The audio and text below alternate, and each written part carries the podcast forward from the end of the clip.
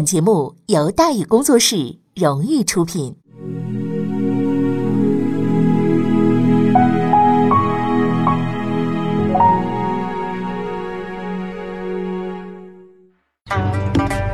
说书唱戏劝人方，三条大道走中央，善恶到头终有报，人间正道是沧桑。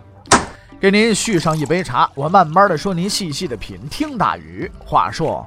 明朝除了咱们广播直播以外啊，我们还在喜马拉雅独家网络发布。各位呢，可以登录喜马拉雅手机和电脑客户端，搜索“大禹茶馆”，选择收听。上期节目咱们说到哪儿啊？咱们说到隆庆归天，冯宝雷霆出手，暗箭难防，高拱闪电攻击。隆庆六年六月十日，高拱的第一波攻击开始了。这一天呢，司礼监掌印太监冯保刚上班，就收到了一封啊奏书，交给皇帝的。作者是谁？高拱。他就打开这一看，嚯，下巴都掉在鞋面上了。奏书的大致内容是什么？就是太监呢，就是下人，一直参与政治。我高拱看不下去了，向皇帝陛下建议收回司礼监的权利，并且对于乱凑热闹的有关人等进行严惩。冯保一下就懵了，他不是因为恐惧啊。他是想不通啊，高拱怎么会犯如此低级的错误？对这封奏书中的建议，冯保是早有心理准备的。高拱每天这磨刀霍霍的动手是迟早的事儿，但用这种方式直接上奏，这有点让人匪夷所思。因为虽说大臣的奏书啊是直接呈送皇帝的，但那已经是朱元璋时代的事情了。随着皇帝越来越懒，那许多的文书什么的，那都是太监转呈。皇帝往往啊，就连看都不看，哎，就那么着了，是不是？哎，就丢给内阁了，让内阁票你处理意见，然后呢，再转给司礼监，哎，批红盖章，这个事情呢，到这儿呢，就算是结了。那这事儿就有点奇怪了啊！你说整件事情的发生，不管是大事小事，反正是现在皇帝也是小，对不对？你高拱又不是不知道。那文件什么的都是我来盖章啊，怎么还会上这样的东西呢？你指望着说我冯宝精神失常了？我现在我突然之间我自己给自己俩耳光，你指望这事儿发生不成吗？冯宝这边啊，把脑袋想破了，也没想明白是怎么回事儿啊。这个事儿啊，但是总得解决吧，对不对？于是呢，他扣住了奏书，没有转交给内阁。啊，而是呢自己啊代替皇帝在上边批了六个字，然后批红盖章还给了高拱。这六字是什么呢？是知道了，遵祖制。这又是一句传说当中的废话。遵祖制，遵什么组织？遵谁的组织啊？啊！然而高拱呢却并不生气，因为这早在他的意料之中了。高拱啊，也知道这六个字啊是出在冯保的手底下，哎，却只是冷笑一声，对同在内阁的张居正与高仪说了这么一句话：“啊，哼，十岁太子如何治天下呀？”高仪摇了摇头，张居正乐了：“冯保啊，你尽管闹吧，很快你就会知道我的厉害。”高拱没有就此罢手，而是再次送上奏书，并特地说明皇帝公务繁忙，就不劳烦您亲自批阅了，把我的奏书送到内阁就行。内阁有人管这事儿，谁管呢？不就是高拱吗？对不对？高先生的意思很简单，翻译过来就是冯保同志，我知道上次你当了一回皇帝，签了我的奏书，这次啊就不烦你了啊，把我的奏书交给内阁，当然了，也就是交给我，我自己来签。一看这家又开始闹了，冯保的脑袋就大了。要私留文件可能要出麻烦，那反正这封奏书只要是个名，只是要个名分，那我那我给你得了呗。哎，一念之差呢，他把奏书就给了内阁，就是这一个一念之差，差一点让他送了命。高拱就是高拱，比冯保有文化的多。轮到他当皇上，大笔一挥，刷刷刷在自己的奏书上批了十九个字大体意思就是我看了你奏书了，哎呀，这个意见对时政非常的有用，显示了你的忠诚啊，你说的办吧。高拱来表扬高拱，这也算是有性格啊。文件又送回到冯宝那里，看了高拱的批复，冯宝这边哭笑不得。你自己跟自己这么玩，有意思吗？但是无奈之下，他还是盖了章。你不就要个名分吗？要要要，你还能翻了天吗？对不对？给你给你，是不是？你切个刀去吧。我要的就是一个名分。哎，高拱得意的乐了。冯宝啊，你还太嫩呢。这一天是隆庆六年六月十二。计划圆满完成，第二波攻击即将开始。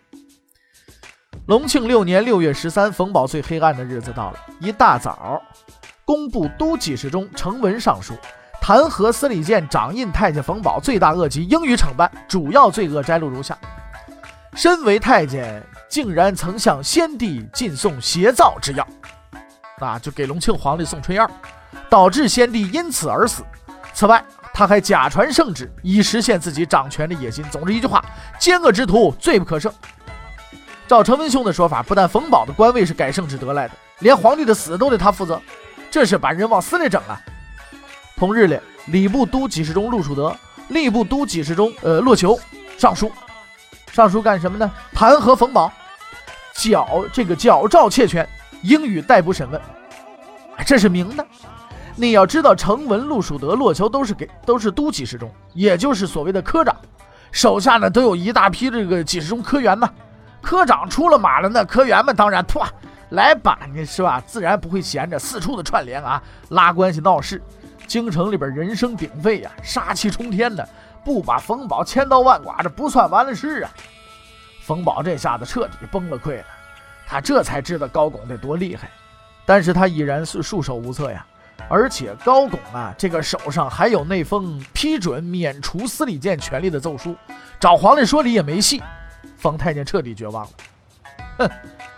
高拱心得慌，事情太顺利了，现在就剩下最后一步，天天下将尽在我手。隆庆六年六月十四，最后的攻击开始了。高拱去拜访了两个人，张居正、高仪。虽说他一直以来都把这俩人当摆设，但毕竟是内阁同僚，要想彻底解决冯保，必须争取他们的支持。但高仪的态度让高拱很失望。无论高拱说什么，这位老同学兼老实人都只是点头，也不讲话。啊，于是呢，寒暄几句之后啊，高拱就离开了。张居正呢不一样了，他十分热情地招呼高拱，并且尊为上宾。哎呀，高拱感受到了同志般的温暖。随即呢，他就把自己的这些个计划，怎么解决冯保这个计划，全盘的都告知了张居正。当然了，最后他还是问了一句：“呃，高仪那边已经没问题了。”你怎么样啊？张居正毫不迟疑，自当听从差遣呢。为表决心，还加了一句话：“除掉冯保，易如反掌。”高公满意的走了，他还要忙着去联络其他人呢。张居正也很忙，他要忙着去找冯保。至此，冯保终于知道了高拱的全部计划。然而，在极度恐慌和愤怒之后，他才发现自己毫无办法。满朝都是高拱的人，骂人的言官都是对头。唯一的盟友张居正也不过是个赐府，无济于事啊！冯保急了，张居正却丝毫不乱。他镇定地告诉冯保说：“有一个人可以除掉高拱，谁呀？皇帝。”冯保恍然大悟啊！这段时间忙里忙外，圣旨都是自己写的，竟然把这位大哥给忘了。虽说这位大哥现在才十岁啊，但毕竟那十岁他也是皇帝，只要他下令解决高拱，那就没问题了。但是皇帝和高拱又没矛盾，他凭什么支持我们呢？面对着冯保的疑问，张居正陷入了沉思。很快的想起了一件事儿，而除掉高拱只需要一句话而已。张居正脸上洋溢着灿烂的笑容，说：“这句话呀，得改改。”隆庆六年六月十五，冯宝一早就找到皇帝，向他报告一个极为重要的情况：说经过自己啊缜密的侦查，发现了高拱图谋不轨的阴谋。那既然是阴谋，既然是图谋不轨，那皇帝当然要听听啦。于是十岁的万历皇帝好奇地抬起头，准备听故事。旁边站着的紧张到极点的李贵妃呀，啊，当然了，冯宝是有犯罪证据的，而且证据确凿。具体说来就是一句话，说这个高拱可说过啊，十岁的孩童如何做天子？从十岁太子如何治天下，到十岁孩童如何做天子，就改了几个字儿，从牢骚变成了谋反了。你说中国文化是不是博大精深？呵呵真是让人叹为观止啊！虽然张居正搞文字狱耍两面派，阴险狡诈到了极点，但是他还是说错了一点：真正能够解决高拱的，不是眼前这十岁的皇帝，而是眼前那十岁的皇帝他妈妈。皇帝他妈妈就是李贵妃啊，通俗说法叫李寡妇。用这个称呼不是不敬，因为她确实是个寡妇，而且寡妇门前确实是非多。这个张居正啊，有的时候呢，呃，会有啊人就说说，哎呀，张居正跟李太后有一腿，啊，不知道是否属实这件事情啊。这件事情说实在的，咱们都不知道，因为这他们俩之间有什么问题的话，这史书里又没写，那野史里边写的那是吧？张居正跟李寡妇连孩子都有了，对不对？是这种事儿，咱们也没法说，对吧？但是这些传言充分说明了一个问题，就是李贵妃呀。是一个不一般的女人，她并不是什么名门闺秀，只是一个宫女出身。但是据说或者人长得漂亮，宫里边的头号美女，而且工于心计，城府很深，是一块搞政治的材料。所以在当时，真正拿主意的并不是穿衣服都不利索的万历，而是这位李寡妇。李寡妇一听这个消息，怒了：“啊，怎么着？我爷们儿刚死，你高拱就给我来这么一下子，欺负我们孤儿寡母啊？啊！”为了把戏做全做大，据说张居正也出场演了一回，还和冯宝啊唱了双簧，说高拱啊准备废了万历，另立藩王。话说的有鼻子有眼儿，这下子连十岁的小万历都憋不住了。张大人和冯太监的谎言深深地伤害了他幼小的心灵，直到后来高拱死了，他连个葬礼仪式都不批，可见受毒害之深厚。李贵妃更不用说了，高拱你这个干巴瘦老头啊，一看就不是个好东西，是不是？张居正那那不一样，对不对？人家这是吧？长那么帅，对吧？不信他信谁呀？颜值就是正义，对吧？就这么定。隆庆六年六月十六，成败就在这天了。高拱十分兴奋，因为一大早宫里传来消息，命令六部内阁等机关领导进宫开会。在他看来，弹劾起作用了，皇帝呀，可要表态了。想到多日的筹划即将实现，高拱按耐不住自己心中的喜悦，一反常态，派人去找张居正、高仪一起走。他所有人都亲眼目睹他的胜利。然而让他想不到的是，前几天还活蹦乱跳的高仪病了，病得特别严重。什么病不知道，反正是啊，就躺床上起不来，走不了路了。可见老实人虽然老实，未必不聪明啊。张居正呢更搞笑了，啊，回答很干脆啊，我前几天我中暑了，我现在我还上头呢，我不去。啊，这个谎话明显没编好，不说中风瘫痪，至少你得说瘸了才行啊，中暑是吧？你又没死，你抬你去嘛。于是高拱再三催促，还说了一句之后看来很可笑的话，以鼓励张居正。今天进宫理论，如果触怒皇上，我就辞职不干了，你来当首辅吧。张居正连忙摆手啊，哪里哪里哪里啊，千万不要开这样的玩笑啊！首辅嘛，我是要当的，不过无需你让啊。当然这是这是张居正心的话啊，这这没说出来。禁不住高拱一片热情，张居正啊，心思得得了，还是去吧。哎，上路了。不过说他自己不太舒服，要慢点走。高大人，你先去，哎，你慢慢来。我呢，我我也慢慢来，我随后就到，好不好？这么看来，张居正还算是个厚道人，至少不愿意看人倒霉，对吧？高拱兴冲冲地朝这个早朝地点啊无极殿呢就走去了，可是却意外地发现一个问题：一个手持圣旨的人已经站在了道路中间。于是他跪了下去，准备接受喜报。先帝宾天之日。曾召集内阁辅臣说：“太子年幼，要你们辅政。但大学士高拱却专权跋扈，藐视皇帝。不知你到底想干什么？”骂完了，下边说处理意见。高拱回籍闲住，不许停留。从听到“专权跋扈”四字开始，高拱就陷入了半昏迷状态。怎么着？他妈是我找人黑冯宝了，好吗？怎么被人反攻倒算了啊？这位几十年老江湖彻底崩溃了，从精神到肉体。据历史记载啊，这位兄台当时的表现是面如死灰，汗如雨下，趴在地上半天不动窝啊。但这里毕竟是宫里的御道，你就这么站着，你这也当不成钉子户，是吧？高先生还没悲痛完，感觉一双有力的手把自己扶了起来。所谓雪中送炭。高拱用感激的眼神向身后投去了深情的一瞥，就看见了张居正。张居正没有食言，他还是来了。时间刚刚好，圣旨念完，人还没走，看起来他刚知道这个消息，脸上布满了痛苦的表情。刚看到张居正的时候，高拱险些产生了错觉。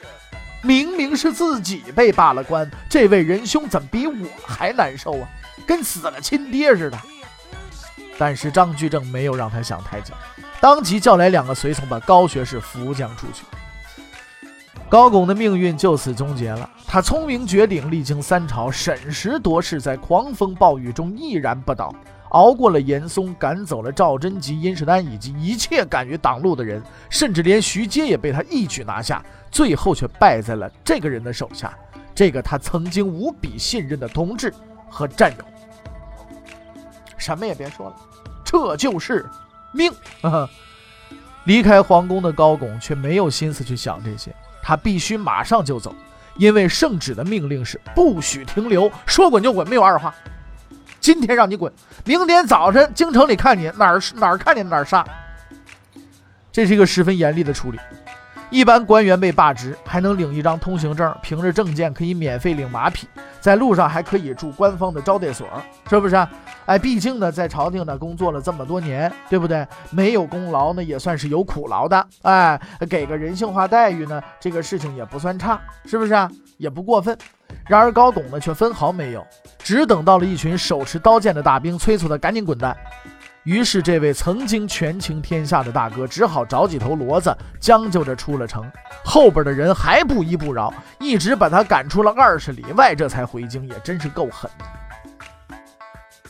离开了京城，刚刚喘了一口气儿，却又遇上了一个等候他们多时的人。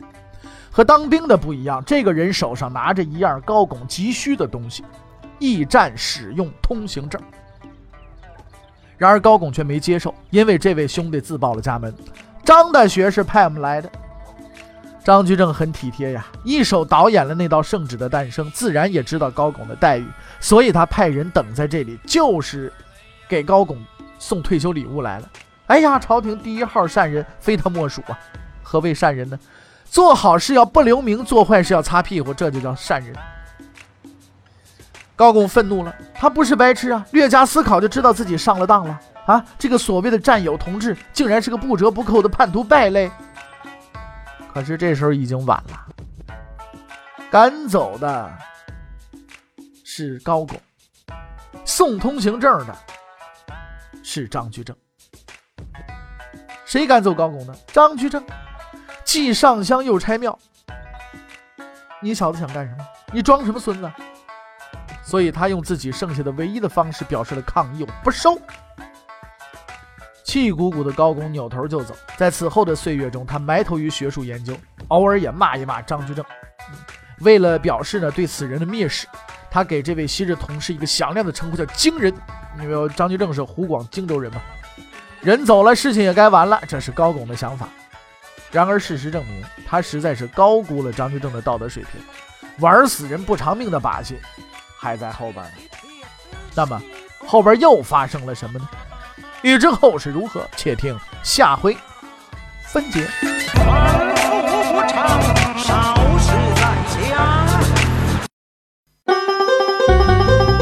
各位，你想跟大禹交流吗？你想跟大禹辩论吗？你想给大禹指出错误吗？来微信吧，微信搜索订阅号。大禹茶馆，哎，就能实现了。记住啊，宇是宇宙的宇。